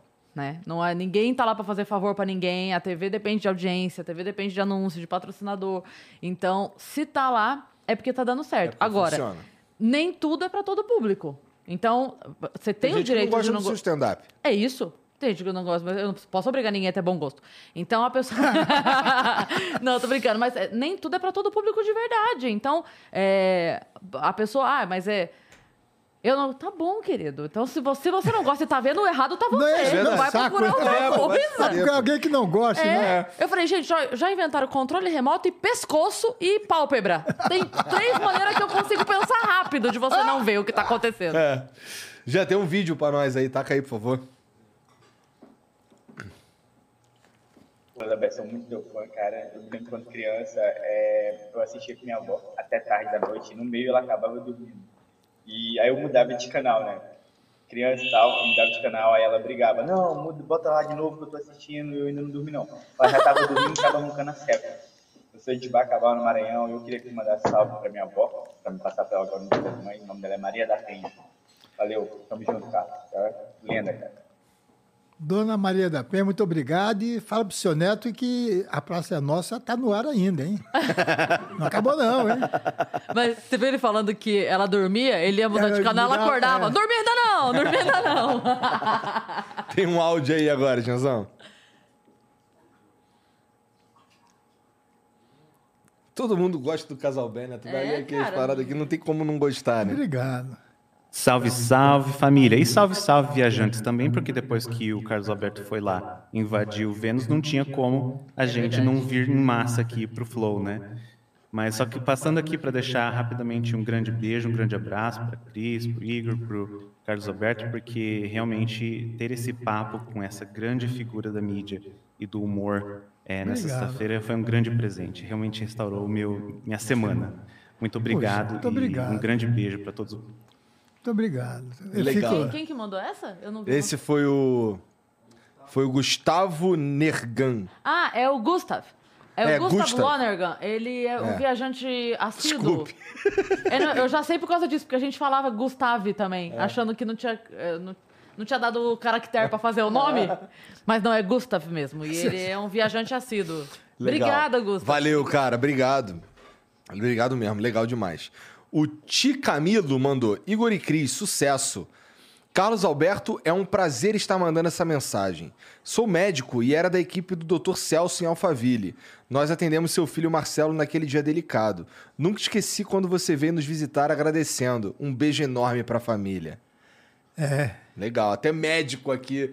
Não, que o Marcelo teve um infarto de oito paradas cardíacas. Caralho. É. Marcelo tem quantos anos? 58. 57. 57 anos. E eu estava no Chile, tinha ido para o Chile na véspera. E lá fiquei sabendo, fiquei desesperado para vir. E ele teve sorte que ele infartou exatamente na porta de emergência desse- do ponto-socorro. Mas ele já não estava se sentindo bem e foi? Ou ele estava. Não estava fazendo nada. Marcelo treinava boxe, ele era forte. Por que, que ele estava lá nesse momento? Ele foi. Não, porque ele começou a ficar cansado e a prima da, da mulher dele disse, Marcelo, é bom você ter cuidado, vamos lá aqui na, na Mil para ver esse teu cansaço. Okay? Ah, não, vamos lá. Ele foi, passou, a entrada é pequenininha, ele passou e não entrou. Ele disse, ah, eu vou embora para cá. Não, não, você vai voltar e, e vai entrar. Entrou, subiu quando ele está na entrada ali da emergência, ele caiu. Meu Deus. Porra. E esse doutor Celso e a equipe. E como eu tenho parentes médicos, a minha mulher é médica, eu sei o que os médicos sentem. Que quando você está doente, eles são os santos. Quando você fica bom, você esquece e acha que ele cobrou caro.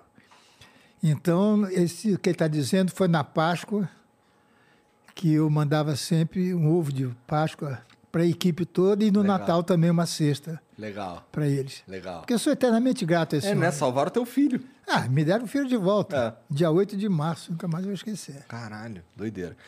Casalbé, cara, uma- é uma pena. É uma pena tu dar um tchau pra você agora, assim. Especialmente porque, é, para mim, é muito prazeroso não só estar com você, mas ter oportunidade de conversar com gente com tanta história quanto você. Obrigado. Mas, cara, muito obrigado por vir aqui. Tô Eu não feliz quero da te vida. atrasar, porque você tem que gravar agora, né? Então, Esquece. mas muito obrigado, cara. Esquece. De verdade. Eu aqui agradeço, fiquei muito contente.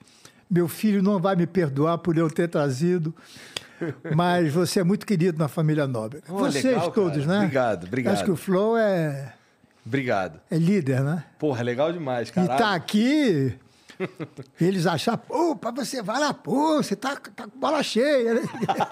"Pois é, A filho." gente aqui tá com a bola cheia de Nada. você tá aqui. E ainda fui convidado pro programa do Casalbé, Aí, pô. tá vendo? Eu vou, pô. Somos Como é eu todos artistas do mesmo circo, né? É, de certa forma. Todos Sim. Mas é muito significativo mesmo, assim. Eu vou. Ó, já vou chorar de novo. Ah, vai chorar, Porque- Lili Janzão. porque- Não, foca nela, Janzão. Foca nela, ela vai chorar. Para! Foca nela, foca nela. É muito significativo mesmo, assim. É, eu, eu, eu não tenho nenhum, nenhuma veia artística na família. Não, não tenho. Não, não cresci na casa da Hebe e não, te, não tive isso. Então, as minhas referências eram tudo assim, era a TV. Né? Então eu jamais imaginei que fosse estar aqui. Com você. Ah, que bonito. Não, você vai chorar então lá no meu. Vai, vai dar audiência lá pra mim, vai dar esse corte pro meu canal lá. Não vai chorar. Deixa que lá eu choro com você. Tá. Obrigado, cara, de Eu que verdade. agradeço. Muito obrigado a Ó, todos. vocês que assistiram aí, ó, não esquece, tá aqui na descrição o link do canal do Carlos Alberto, tá bom? Ele faz lá, ele já tem um mês que começou, tem, Tem, outro tem, é programa. outro programa já, é. Entra lá, que é o Carlos Alberto falando fora da formalidade da TV. E a Renata comigo. Levei É minha verdade, mulher. que ela tá, tá pirando. Ele Tá, falou que ela tá, tá. adorando. Então, ó, fazer. interessante pra cacete, tá bom? Obrigado pela moral todo mundo aí. Bom fim de semana, a gente se vê a semana que vem. Um beijo pra vocês. Tchau.